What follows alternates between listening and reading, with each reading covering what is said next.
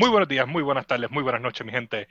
Esto es Directo Palabra de Fila 8. Mi nombre es Jorge González. Me acompaña, como siempre, Xavier Miró. Y en el día de hoy, nuestra casa se hacha, se, nuestra casa se hace muy pequeña y ya, mira, mira, mira lo nervioso que estoy. o sea, no puedo ni hablar. Porque tenemos todo el podcast reunido. Todas nuestras estrellas juntas. The gang is all here. La casa se hizo pequeña. Está Ian Sánchez, Eduardo Grullón. The East meets the West. Estamos en las finales de, de la NBA. Lo que no pensábamos que iba a suceder. Mi gente, wow. ¿Por dónde empezar? Vamos, ¿sabes qué? Vamos a empezar por el oeste, porque ellos terminaron por primer, eh, primeros por primera vez esta, en estos playoffs. El oeste terminó primero. Duró tres días esa serie. Pero estuvo buena. Estuvo buena. Los juegos estuvieron buenos y pegados. En esa serie, en esa serie, vamos a, let's set it up. En esa serie teníamos a Los Ángeles Lakers y a Los Ángeles Clippers. Ah, disculpa, disculpa. A los Denver Nuggets. Denver Nuggets. Los Clippers no llegaron el patito feo de Los Ángeles no llegó. Se dio entre los Lakers y los Nuggets. Los Lakers que eran el first seed y los Nuggets que eran los comeback kids. Pero they couldn't come back again. ¿Qué me cuentan de esta serie? No tuvieron el chance de come back. no hubo break. Ian, Ian, y yo, yo creo que lo resumimos bastante bien. Este, en el podcast anterior dijimos que Denver no iba para otra serie tan larga. Y este, ya no aguantaban, punto. Tras que no aguantaban, la falta, Jokic siempre estaba en full trouble. Murray llegó a estarlo también, hasta Millsap. No, y Murray estaba lesionado también. Exacto. Juego. Había un juego que estaba cogiendo básicamente todo el juego. Siguió jugando, pero no estaba en la cancha, como quien dice. Exacto, no se veía bien. Y los Lakers, pues, son unos duros terminando los juegos en cinco, o sea, la serie en cinco, perdón. Ellos se dan a perder una vez y dicen, ok, ya, los tenemos donde los queremos. Exactamente. Y, exacto, Eduardo, te quería preguntar porque estabas muy calladito. En mi opinión, tú sabes que yo, como yo soy, sea, como yo soy, yo me quedo callado, pero cuando tiro, tiro a matar. ah, tira a matar. Zumba, zumba. Eh, no, no, en verdad me sorprendió muchísimo el esfuerzo, sobre todo de los Nuggets. Eh, muchas veces ellos recortaban la distancia de, de, de diferencia de puntos entre ellos y los Lakers, pero la verdad es que la rotación de los Lakers estuvo increíble y no solamente la rotación, sino el esfuerzo, eh, eh, ¿cómo se dice? El esfuerzo defensivo por parte de los Lakers fue increíble, sobre todo del banco. Eh, para el juego 1 pusieron a, creo que fue el juego 1, no estoy seguro, que pusieron a Dwight Howard a, a empezar. Y eso literalmente cambió la energía completamente de los Lakers. Aparte de que eh, todo el mundo estaba haciendo su trabajo en cuanto a la defensiva. El mismo Rondo promedió varios estilos. Y fue clave en el tercer eh, juego o cuarto. Fue sumamente clave en el juego 4 y en el juego 5. En el juego 4 en específico, que hizo como tres steals corridos. Eh, fue ridículo, en realidad. El tipo jugó excelentemente bien. Mi opinión, no es que lo, no es que Denver le estaba desgastado, no tuvo nada que ver con Denver, tú sabes, eh, su, su, su, modo de jugar, es que simple y sencillamente los Lakers fueron mejor.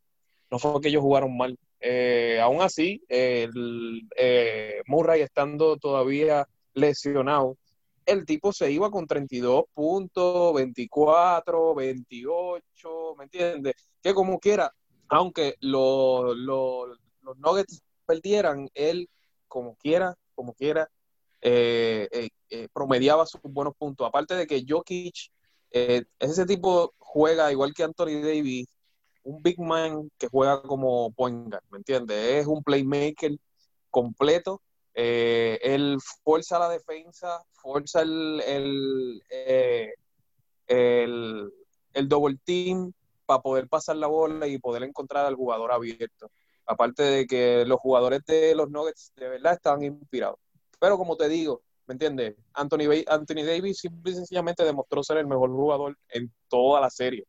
El tipo, sobre todo en el, en el juego número 2, con ese, con ese tiro de tres al final, que le, le quitó la esperanza a todo el mundo, literalmente. La cara de Jokic para un millón. Fue, no, no, el tipo se guilló. Eh, ¿Qué puedo decir? Los desmoralizó tanto que Murray dijo que ese juego como que lo debían haber ganado. que la serie llevado uno en su ojo. Ese juego era de nosotros, qué sé yo. Así, así de desmoralizados los dejó ese tiro, imagínate. Es lo que te digo. Eh, no fue que en mi opinión no fue que este hombre, no fue que los Nuggets jugaron mal, es que ellos simple y sencillamente este, jugaron mucho mejor. Eh, la rotación de los Lakers, el esfuerzo de todos los jugadores, fue simple y sencillamente increíble. Eh, hay que dársela. Los Lakers están motivados este, este año. Me recuerda a LeBron en los Cavaliers, eh, la serie que le, le sacaron la serie en las finales del Buche a a Golden State, que de hecho eso estaba hablando con, con Xavier. LeBron se ve todavía más motivado que en esa vez. No sé si se dieron cuenta que al final de la serie él estaba sentado en el piso, como que molesto, por alguna razón. Él estaba sentado ahí como que focus. Serio, serio. todavía, ¿me entiendes? Y no sé, para mí, en Denver jugó un juego eh, muy digno de, de, de notar y muy se ganaron el, llegar a las finales simple y sencillamente. O sea, dos comebacks los primeros dos juegos de la serie y, y después al final de, esta última serie, pues entonces, pues, dieron lo mejor que podían. Ok.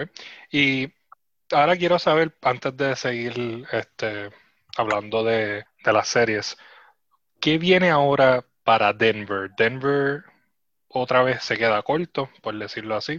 Este, ellos son un equipo joven con ciertas piezas muy importantes, pero como que hay un techo de cristal que ellos por ahora no pueden sobrepasar. ¿Qué ustedes creen que, va ahora este para ellos? Ian, dime, dime tú primero. Para mí hacen el push por una tercera estrella, cambiando a Michael Porter Jr esa es mi opinión. Pienso que, Michael Porter Jr., pues con esos comentarios que se tiró estos playoffs, maybe, maybe cambié el chemistry un poco ahí. Quién sabe que no, ¿verdad? Pero no sé, no, no, no veo que, eso pueda seguir ahí. Quién sabe, sí, pero pienso que como quiera necesitan una tercera estrella para poder seguir jugando al, al nivel que están y a lo mejor le hacen ese push que necesitan, porque tienen el dúo de Murray y Jokic, pero se vio en esta serie que les hace falta alguien más, porque ellos son estrellas, no son super estrellas, ¿me entiendes? Como lo es LeBron ni, ni Davis. ¿Y tú sabes qué me dices? Yo estoy en el mismo bote de Ian, pero también hay que recordar que en esta, en esta serie y en todos los playoffs faltó una pieza clave en en Denver, que fue Will Barton. Él por lo menos te mete unos 14 puntitos por juego, que son básicamente lo que necesita Denver. So, pero en cuestión de cambio, pues yo Denver me iría por una tercera estrella Rush y sería un, un small forward o un power forward ahí con Jokic allá abajo, que, que tú sabes, que cree pesadilla para todo el que vaya a entrar allá abajo. Este, ¿y tú, Eduardo? ¿Tú estás en el mismo bote que los, que los chicos? más o menos, en realidad, no estaría de más. Eh, en mi opinión, coger una otra superestrella. Maybe esta superestrella que se le acaba el contrato de este año. En mi opinión, eh, un, un o un shooting eh, extra, que en ese caso, pues no, no diría que, que fuera una estrella, porque con Murray ahí, con este, el mismo eh, Porter Jr., con Harris, eh, hay que pudieron abrir la cancha, ¿me entiendes? Hasta cierto punto. Eh, yo los vi a ellos bien motivados. Harris te metía sus 10, 12 puntos, que es lo que tú necesitas que haga. entraba también, este, no recuerdo cómo que se llama, el del bigotito la chivita. Morris. eh, Morris, que también entraba y, y metía sus su, eh, puntos claves de tres. Morris. Básicamente lo tienes ahí para que te abran la cancha, porque eso es lo que tú necesitas, jugadores cortando y que te abran la cancha, porque ya tú tienes primero a Murray que simple y sencillamente mata a quien sea, ese chamaco demostró que su perímetro de tiro es de donde a él le dé la gana de la cancha, que sabe tanto como tirar de afuera como penetrar, Eh, y tienes a Jokic que básicamente es un playmaker, pero su, su posición principal no debería ser playmaker, debería ser siempre estar debajo del aro, porque ahí él debería, ahí él tiene la oportunidad de no solamente de coger el rebote de, eh, y, y meter el punto, sino de hacerte la jugada, ¿me entiendes? Atraigo a la defensa, me hacen doble team, saco para afuera y ahí tengo el tiro de tres fácil, como pasó muchas veces en esta serie. So, en realidad, si hubiese sido de una manera diferente, si Will Barton III hubiese estado eh, en la rotación, yo creo que la historia hubiese sido un poquito más larga. No necesariamente que hubiesen ganado, pero que la historia hubiese sido un poquito más larga. No se hubiese quedado en cinco juegos. Probablemente hubiese sido una serie de, siete, de seis o siete juegos como, porque ellos ya de por sí en la serie regular eran un equipo bien, bien fuerte. Eh, Este, yo lo que estoy viendo aquí, para aquí ya cerrar en esta parte de, de qué pasaría con Denver, Paul Millsap se le acaba su contrato este año, Plumlee se le acaba el contrato este año, Craig Vonley también, y Daniels y Dozier. So, ellos van a tener tremendo cap space para poder conseguir otra estrella. Millsap, que, lo que, que tenía un contrato de 30 millones anuales, eso no va a estar en los libros si ellos deciden no volverlo a firmar. So, ellos van a tener el espacio para conseguir otra persona. Que ahora mismo hay muchas estrellas que van a entrar al. Bueno, no tantas como el año que viene, pero van a entrar algunas estrellitas al, al free agency que ellos podrían tratar de coger y hacer un, tal vez un signing trade este, con este Michael Porter Jr. Si es que de verdad la dinámica ya se ha dañado al nivel de que no lo puedan traer para la próxima temporada.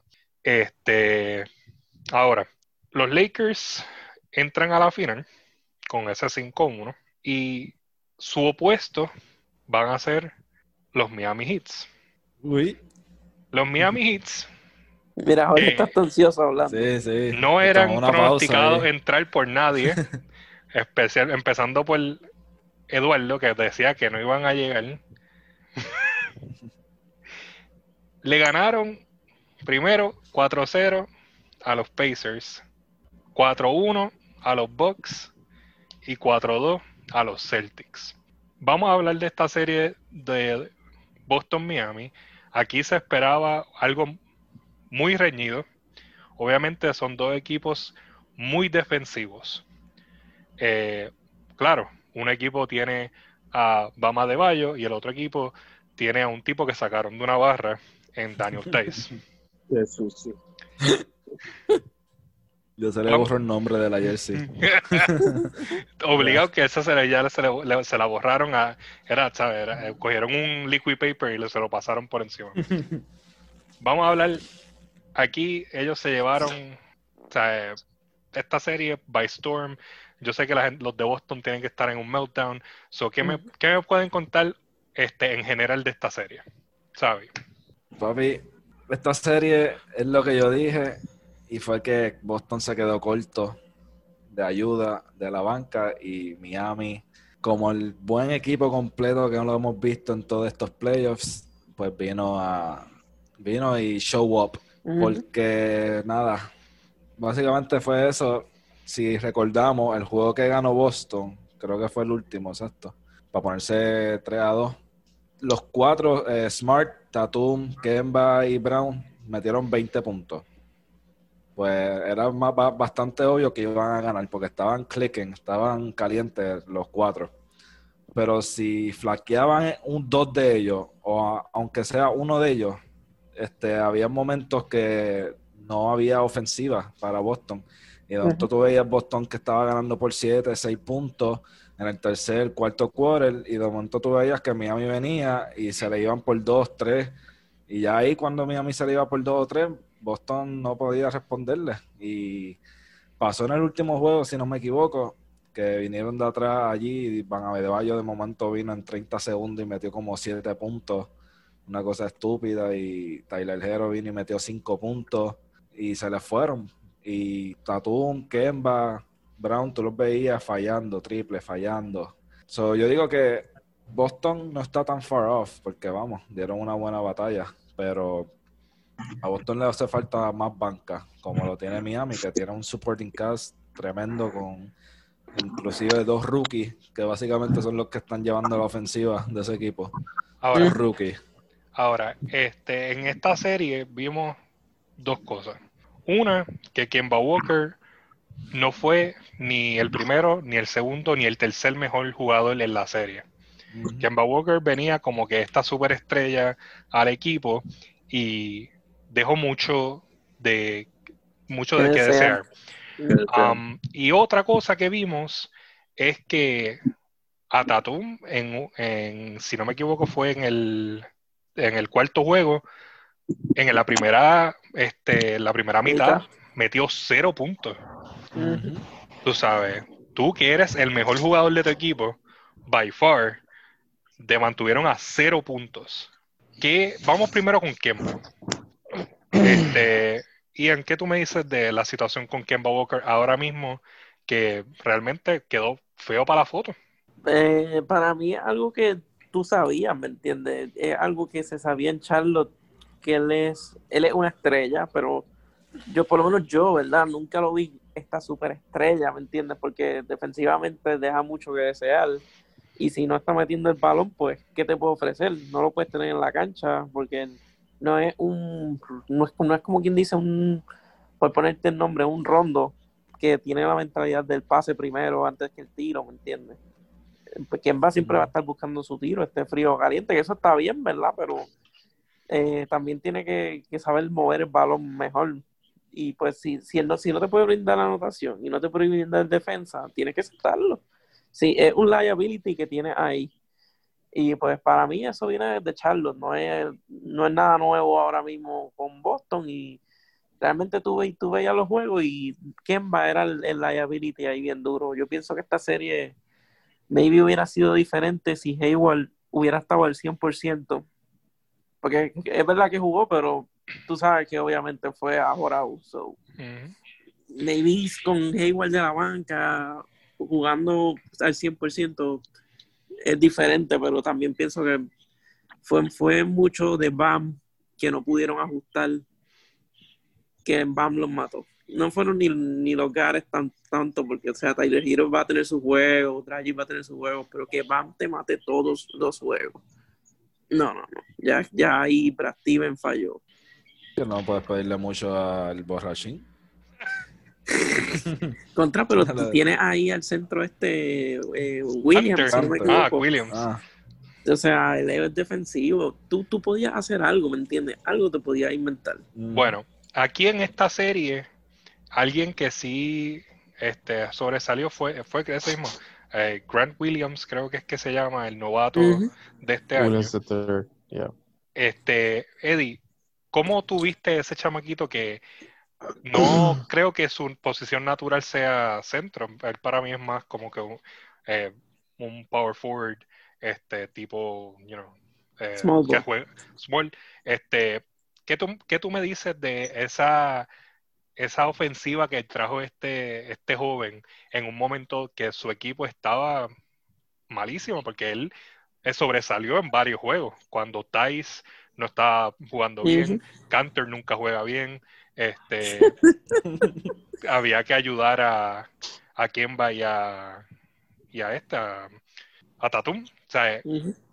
¿será este el futuro, el futuro de Boston o algún posible futuro de Boston? Ah, Eddie. Eh, no, no. Robert Williams de Eterno es el, el futuro de Boston. Eh, si de algo yo estoy seguro es que el muchacho es bueno. Eh, necesita más tiempo en la cancha, definitivamente, porque un jugador, si tú lo quieres desarrollar, tú le das cinco minutos cada tres juegos y no, no lo vas a desarrollar. Eh, es bien difícil que se desarrolle. Una cosa es la práctica. Yo Y no me refiero a, tarea. a- a Williams III, yo me eh, refiero a Grant Williams, el otro. el calvito, no el... El, El blanquito. el- exacto, no el centro que, que juega para ellos. Él es, este juega la posición, let's see, power forward, pero lo estaban corriendo en la 5 Es cuando que lo menciona- este, Tice no estaba jugando bien. No, no entiendo. Este- Es que como lo mencionaron, mencionaron a Williams Tetter al principio, pues. Sí, sí, Pues, disculpa, es que tienen demasiado Williams en el equipo. Sí, Este- sí, eh, mencionaste a Williams Tetter y yo, ok. porque No, no, no, pero nada, Grant pero ya entiendo. Grant Williams, Eh, el que él, él es rookie de este año. Entiendo, entiendo. Pues para mí, en mi opinión, como, como te digo, eh, eh, Grant Williams es eh, tremendo jugador. Es probable que si lo siguen desarrollando, dándole sus minutos de juego, eh, pueda eh, hacer algo por el, equipo de Boston. Pero el equipo de Boston necesita una mejor química, que es lo que están diciendo, lo que está diciendo Ian en específico. Cuando se contrató a a Walker, eh, que no le quito que haya jugado bien, porque él jugó bien eh, en la serie pasada, eh, que jugó súper bien, el tipo mató, y en muchos juegos de realidad de esta última serie contra Miami, él jugó mucho mejor que Tatum, ¿me entiendes? Este, eh, hasta cierto punto. ¿Por qué? Porque metía dos, cinco puntos más que que Tatum, que se supone que la carga del equipo eh, estuviera en sus hombros. Pero, ¿cuál fue la diferencia entre Boston y Miami? Pues simple y sencillamente que Miami tenía un líder. Él tenía, Miami tenía una persona que, ok, pues no está jugando bien Bam o no está jugando bien, que nunca dejó de jugar bien, by the way. Van Adebayo, esta última serie fue literalmente Jesucristo para Miami. Este, pero si faltaba o faltaba esfuerzo en alguna parte, pues estaba el líder de Miami, que todos sabemos que es Jimmy Buckets Butler, ¿me entiendes? Eh, Ahí está el, el- énfasis de mi teoría.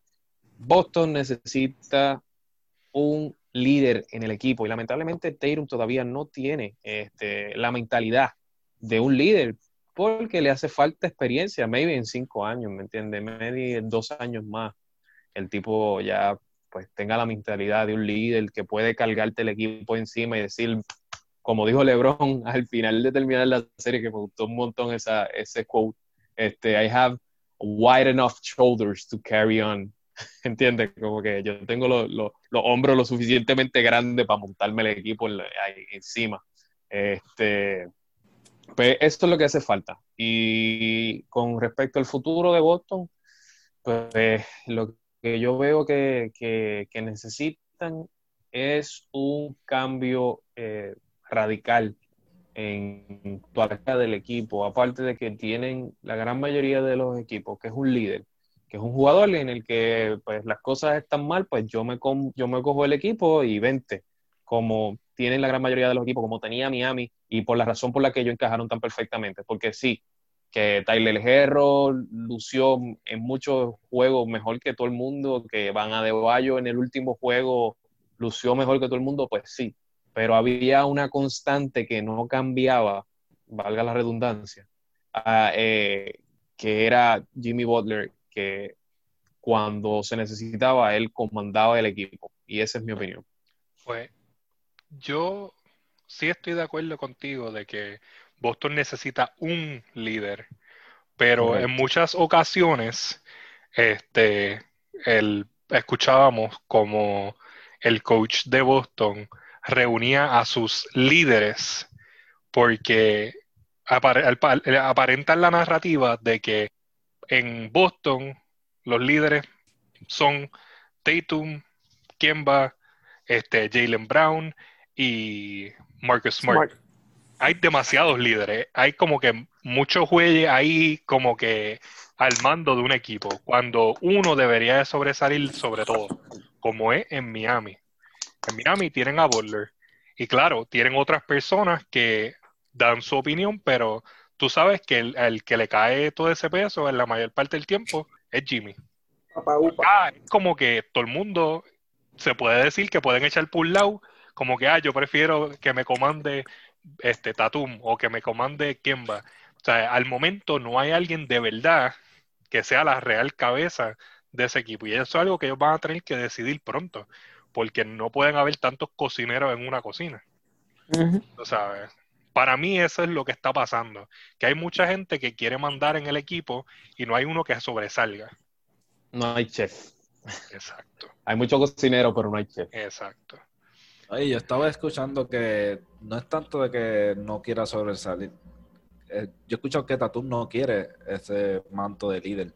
Como que él, él recae mucho, rely mucho en Kemba. Porque él lo dice a cada rato que si yo a Kemba, ese es nuestro líder, nosotros lo buscamos para counseling, qué sé yo. Fue una entrevista que yo vi de él. So, también hay que ver si Tatum es un alfa o un beta. ¿Me entiendes? Ah. No, ese- con lo que tú estás diciendo parece más un beta. No, es Sí, que definitivamente lo es. Por Definitivamente lo es. Puede, puede ser su experiencia, ¿verdad? Que todavía es joven y pues todavía está en eso de desarrollar su juego antes de desarrollar su liderazgo, liderazgo exacto.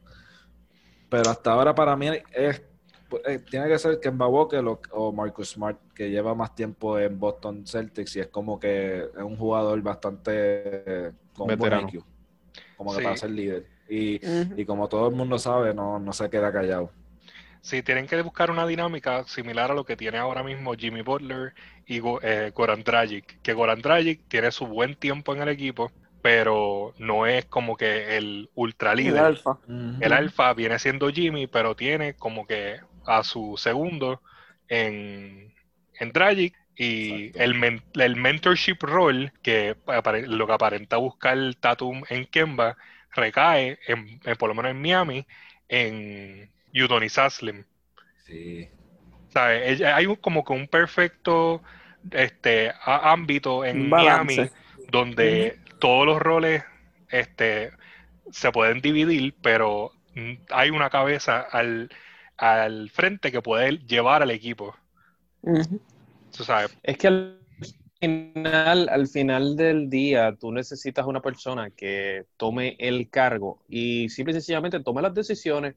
No sé si ustedes se fijaron en, en el juego número 4, creo que fue, de los Lakers contra los Nuggets, y esto es un ejemplo aparte, que LeBron al final de los tres minutos del juego, él dijo, yo voy a guardiar a Murray. Eso es lo que tú necesitas en un equipo. Cuando tú estás viendo que Tyler Herro te está metiendo qué sé yo cuántos puntos al frente en la boca, oye, yo voy a guardiar a, a Tyler Herro. Eso no, fue, eso, eso no fue lo que vimos en el caso de, No. de Boston. Boston, entiende, ellos estaban como que, mira, ¿qué hacemos? Hasta cierto punto. Eh, y ahí es donde recae mi punto, que, que Walker es tremendo jugador, es tremendo jugador, pero él no tiene, o sea, él tiene, él, él es un tirador, él simple y sencillamente, ok, él va a tirar la bola y va a tratar, tú sabes, de hacer la jugada ofensiva él, pero uno no solamente necesita jugadas ofensivas, tú necesitas defensa, tú necesitas llegar a la, a- a- a la posición defensiva, no solamente el, el- lo, lo lindo de, de jugar baloncesto, que es meter los puntos, tú también necesitas lo feo, que es defender, que es, tú sabes, quedarte ahí, pegarte al tipo, defensa can- cancha completa, que pues no la hubo. sí, este, vimos muchas veces cómo se frustraba Kemba cuando trataba de, de guardiar a alguien y lo- le daban la falta a él. Este, como que a él lo, eh, a él lo tienen que mandar como hace en, en My League de 2K a coger clases de, de campamento de defensa. Sí, tienes que mandarlo a interior y exterior eh, perimeter defending a ver si le suben los stats en ese lado, porque ahora mismo él, tiene como una D en, en defensa. Defensa. Sí, malito. So, a él ti- tienen que hacer eso con él, tienen que mandarlo a entrenar en defensa, este, porque dejó mucho de, de que desear. Ahora, la serie la tenemos set. Miami versus Lakers. La narrativa para este juego tiene varias. Tenemos a LeBron enfrentándose a su ex equipo. Tenemos a Pat Riley enfrentándose a su ex equipo. ¿Qué va a pasar aquí? No tienen break.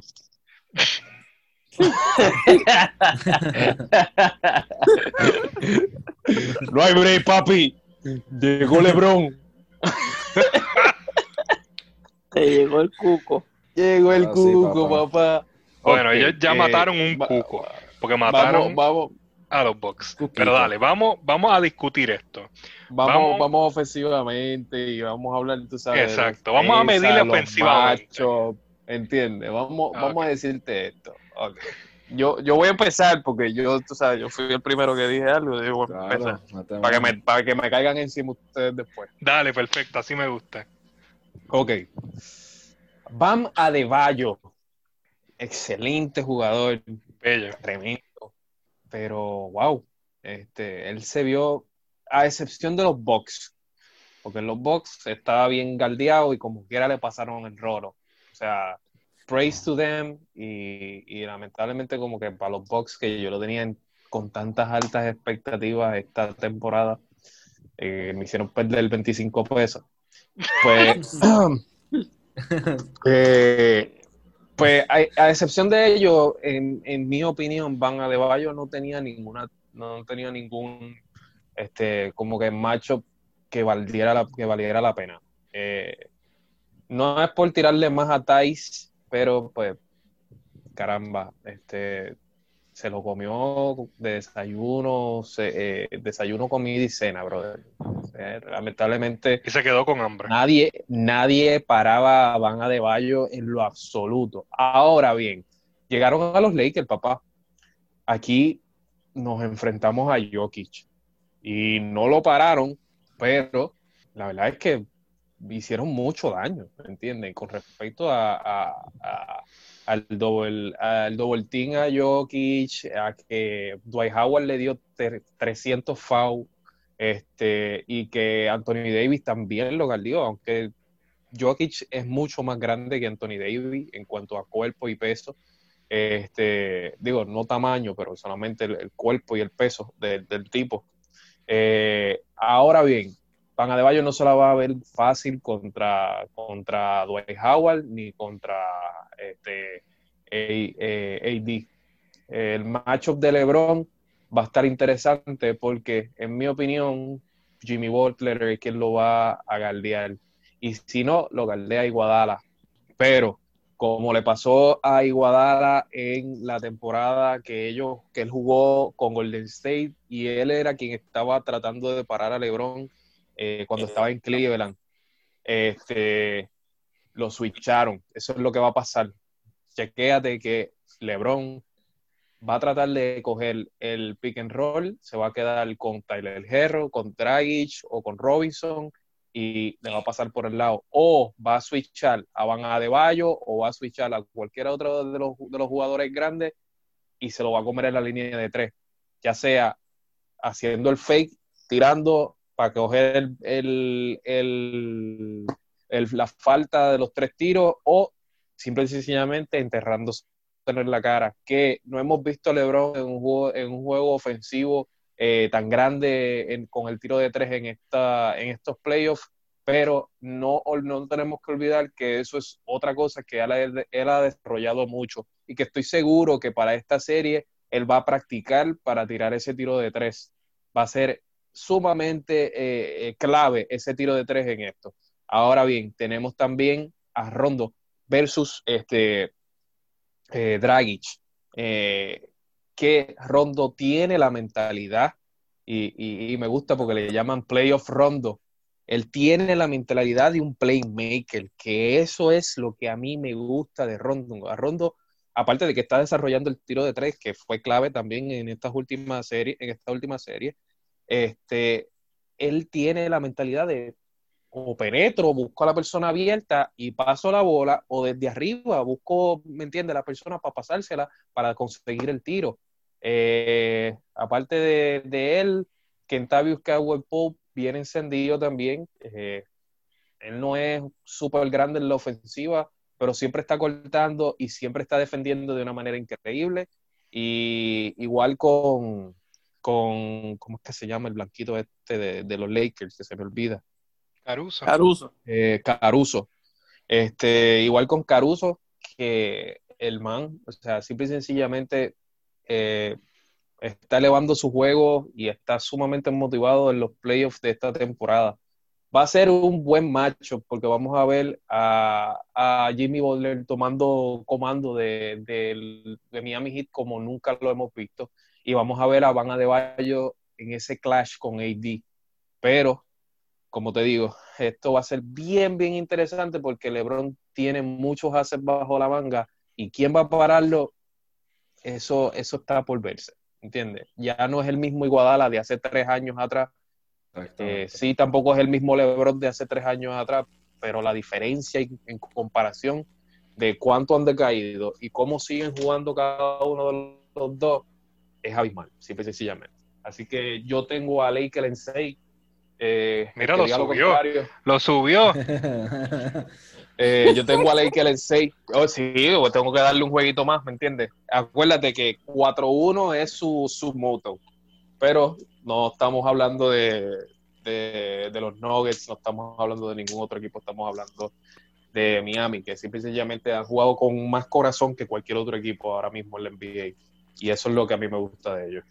Y entonces, Ian, ¿qué, qué, qué matchups tú crees que se van a formar interesantes en esta serie? De, realmente yo diría que interesante va a ser. Ya tú verás que Howard va a jugar mucho. Y van a. Eh, lo que van a tratar de sacar a, lo, a los centros lentos de Miami, lo que es Leonard, lo que es este otro Olivier. Toda esa gente van a tratar de sacarlo a la cancha para que jueguen y crear los mismatch de ahí. Y si no es un mismatch, va a ser los mismatch de LeBron en el pick and roll y buscando a Tyler Hero, buscando a Duncan Robinson, esos rookies, ¿me entiendes? Que van a hacer rookie mistakes todavía. Pienso que eso se va a ver mucho en esta serie, pero obviamente los machos para verle, el LeBron contra JP y, y, David contra Vamos, o sea, eso es, ese, mira, el oro, el oro, el oro en la serie. Pero los mismatch aquí son los que van a ganar la serie creo que va, va, a haber mucho pick and roll en esta serie, buscando, como te, como te dije, a Hero, Duncan Robinson, hasta el mismo Jay Crowder, que a veces se ve perdido de momento, ¿verdad? No, no está el tiempo porque le bastante bien, pero de momento como que no tira bien, se va unos slumps, y pues, hasta, puede ser que hasta mismo Jay Crowder termine ahí fastidiado. Y... ¿Son Lakers en cuánto, Ian? Exacto. en cuánto? ¿En cuánto? En 6. Ok, ok. Entonces, Sabi, este, la pregunta para ti.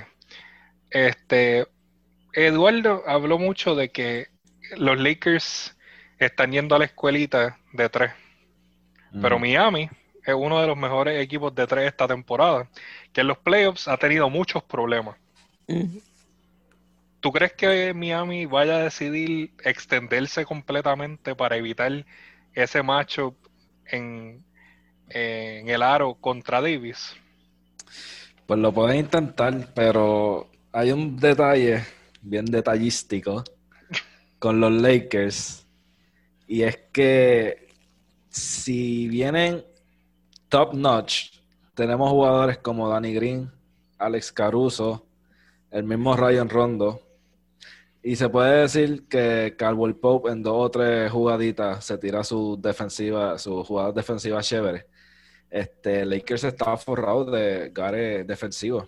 So, Miami va a tener que hacer muchas jugadas de creador, de creación de tiro, o mucho, o que Dragic o Butler hagan un playmaking decente para poder encontrar a Jero Robinson solo porque así de fácil no, no creo que vaya a ser con un jugador como Caruso, como ya dije, que es un jugador energético que está ahí encima tuyo. Él no te mete 10 puntos, pero la, toda la energía la gasta en mantenerse encima tuyo, buscarte el, el charge, el mismo steel block. So, ellos tienen que ver qué van a hacer, ver el pietaje de Lakers. Yo creo que sinceramente, aunque digan que no, es un poco más fácil penetrar contra los Lakers que, que tirar. Así que tú crees que entonces la, ofensiva completamente va a caer en Bama de Bayo, que es el que penetra para ellos, seguido por Jimmy Butler y Goran Dragic.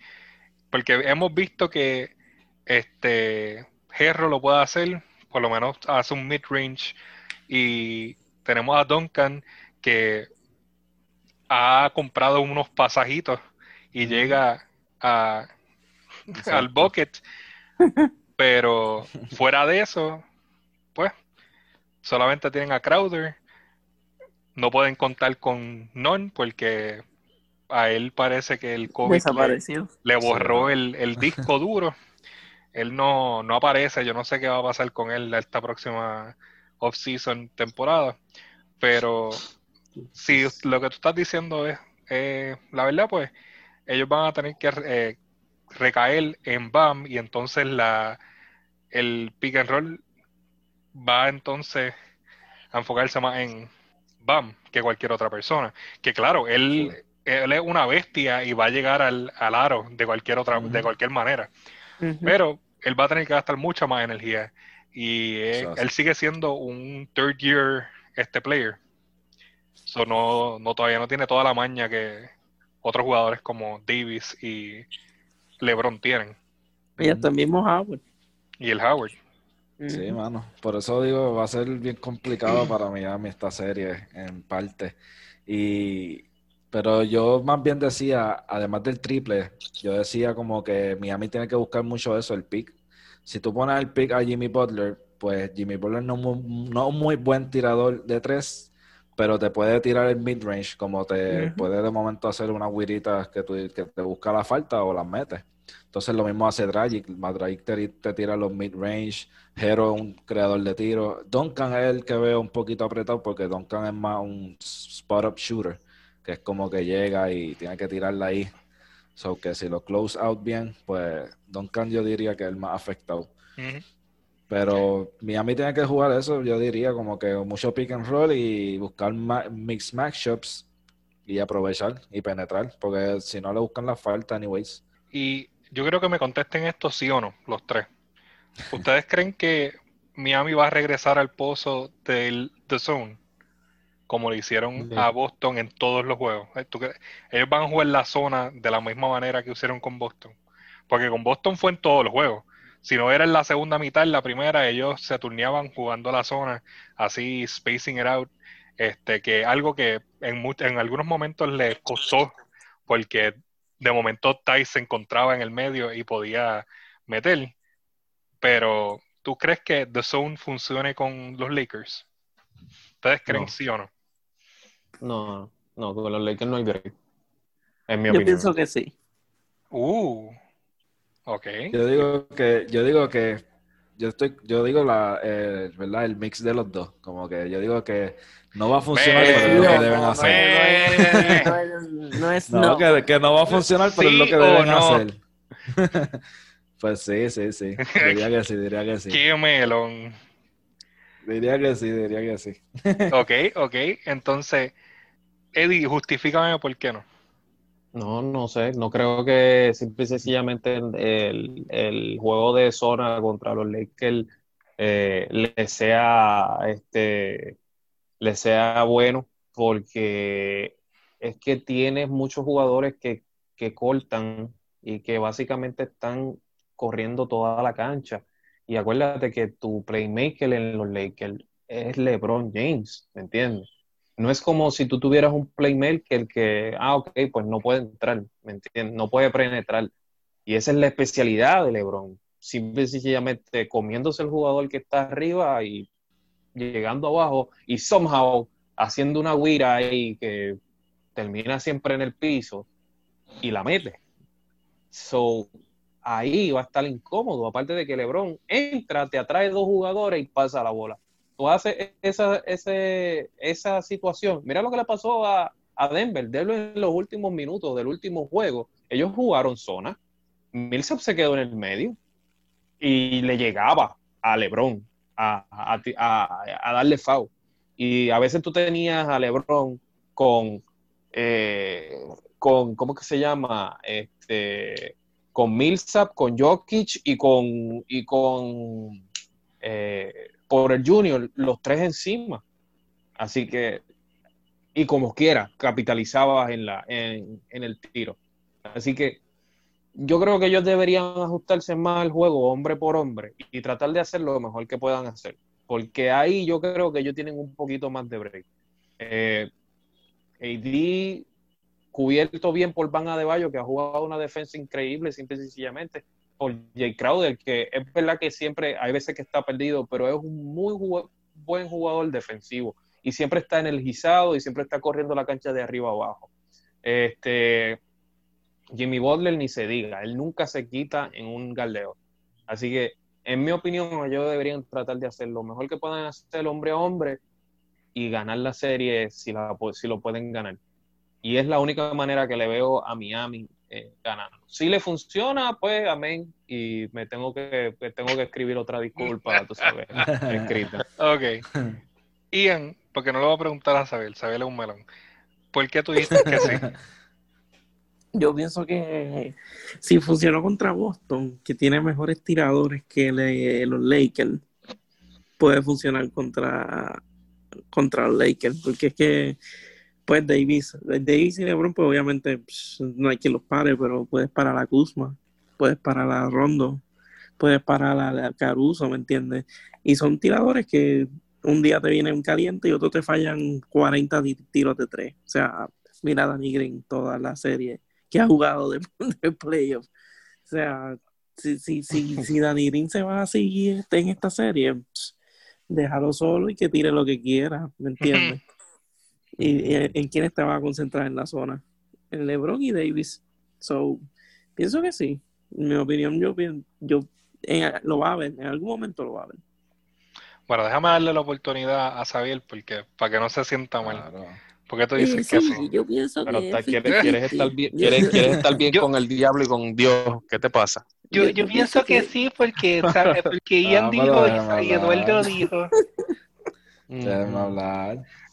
Yo lo que dije es que, que se tire, pero es que no va a funcionar. O sea, no va a funcionar. Mi amigo va a perder como quiera. Pero es lo que dice Ian, básicamente. Es lo que dice Ian, básicamente. Iguadala ya no puede defender a LeBron. Butler se puede decir que sí lo puede defender, pero si le dan una ayuda, no, no va a ser mal. O sea, tú te enfocas en la zona y tú dejas, como dice Ian, tú escoges a quién dejar solo, a Caruso, por mí que tire todos los triples que quiera tirar, igual que Rondo, igual que hasta el mismo Danny Green sigue tirando como ha tirado todos estos playoffs. So, en parte, enfócate ahí abajo, pone a Iguadala, Jimmy Butler, el mismo Van Adebayo y todo el que penetre, ya sea Anthony Davis, LeBron, tú enfócate ahí abajo y, y páralo. O sea, por eso digo que, que no hay que sí, porque aunque yo digo todo esto, no va a funcionar. Chicos, pero es que, wow, es que, ¿qué te puedo decir? ¿Me entiendes? Jokic y, y, por el Junior no pudieron parar a LeBron. Van a poder, van a Deballo. Pero es que ninguno es defensivo. ¿Cómo te dijiste? Porque el Junior no es defensa. Millsap tampoco. Bueno, Millsap, de todos los que están en ese equipo, Millsap es más defensivo. Y ya tiene Millsap como más que 48 años. esa es la situación. Millsap es un veterano. Está bien, pero es un veterano y él, él, él, él, galdió bien a LeBron, vamos. Eh, lo que pasa es que LeBron está en otro nivel. 48 años. Definitivamente, definitivamente. Está 0 9 contra LeBron. Ese tipo no sirve. bueno, bueno, pero vamos a, vamos, a, vamos a dejarlo ahí. Ustedes todos dijeron en 6 los Lakers. Mm. Xavier, tú en 6 los Lakers, ¿verdad? Él no, dijo nada. lo dije, pero básicamente sí. Eh, yo, pienso que, que los Lakers en 6, pero Miami, Miami también en 6. pues, Miami en 8 y los Lakers en 6. Qué sucio. Ay, Cris. Ok, pues yo voy a hacer la nota discordante y voy a decir Miami en 7, pero este, vamos a ver lo que pasa. La serie. no. Este, si lo hubiese hecho, te hubiese ganado dos veces ya. So, vamos a dejarle en eso.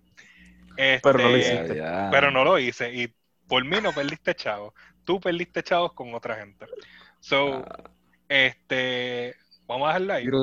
tú no tienes que ir a eso, a eso, a esos puntos, ¿entiendes? A esos maltratos. extremos. Eso es maltrato y no voy a salir. La serie empieza hoy, 30 de septiembre. Vamos a ver cómo todo sucede. Esperemos que todos disfruten del juego. Y vamos a ver qué pasa. Después de eso, estaremos este, dissecting la serie completa. Volveremos The Squad haciendo dubs aquí en, en nuestros cuartos. Este, también tenemos un programita por ahí que viene, este, donde vamos a estar hablando de la WNBA en las finales. Va a ser Xavier y yo y una invitada especial. Este, y mucho más, pues también viene por ahí el, free agency y el off season y todo lo demás. So, tenemos muchos programas que van a venir por, por delante, pero lo próximo viene siendo la final de la NBA. Este, mi gente, de verdad, gracias por acompañarnos aquí en Directo Palaro. Este ha sido Jorge González, me acompaña Xavier Miró, Eduardo Grullón, al igual que nos acompaña Ian Sánchez. Los vemos en la próxima.